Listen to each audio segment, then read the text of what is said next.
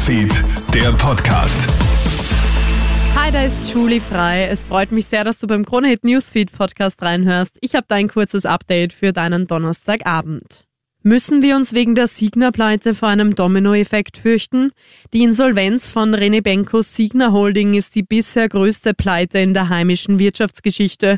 Es geht immerhin um Gesamtverbindlichkeiten von rund 5 Milliarden Euro.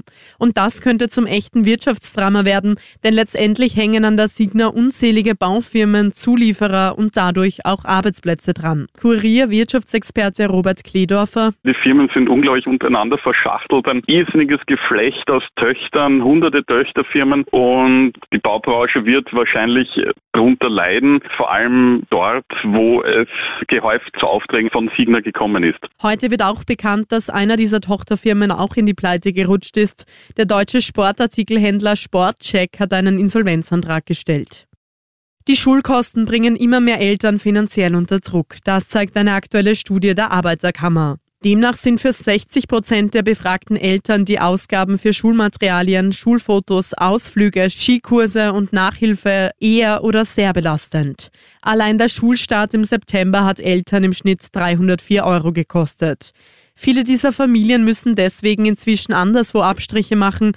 Bildungsexpertin Angela Schmid von Lernquadrat.at. Ich muss dazu sagen, dass da auch die Schere ein bisschen auseinandergeht. Es gibt auch natürlich weiterhin Familien, die sich alles gut leisten können. Manche müssen eben den Euro zweimal umdrehen. Das war früher auch schon so, aber es hat sich natürlich jetzt aufgrund der Preissteigerungen in den letzten Monaten eigentlich noch verstärkt.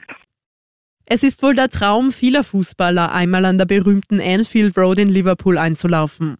Für die Spieler des LASK geht der Traum heute um 21 Uhr in Erfüllung.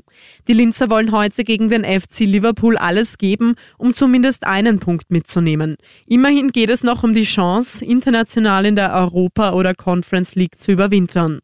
LASK-Coach Thomas Sagida. Natürlich für, für den Verein, für die Mannschaft ganz was äh, Außergewöhnliches, dass man gegen Liverpool äh, spielen darf und auf der internationalen Bühne uns, äh, unseren Verein präsentieren dürfen. Ich äh, möchte aber auch dazu sagen, dass meine Mannschaft ähm, schon die letzten Tage so verbracht hat, dass wir ähm, unsere Möglichkeiten, irgendwo was mitzunehmen aus Liverpool, versucht haben zu optimieren oder zu maximieren. Bereits um 18.45 Uhr spielt Sturm Graz gegen den polnischen Klub Rakow Częstochowa. Den Grazern reicht ein Unentschieden, um auch im Frühjahr international zu spielen.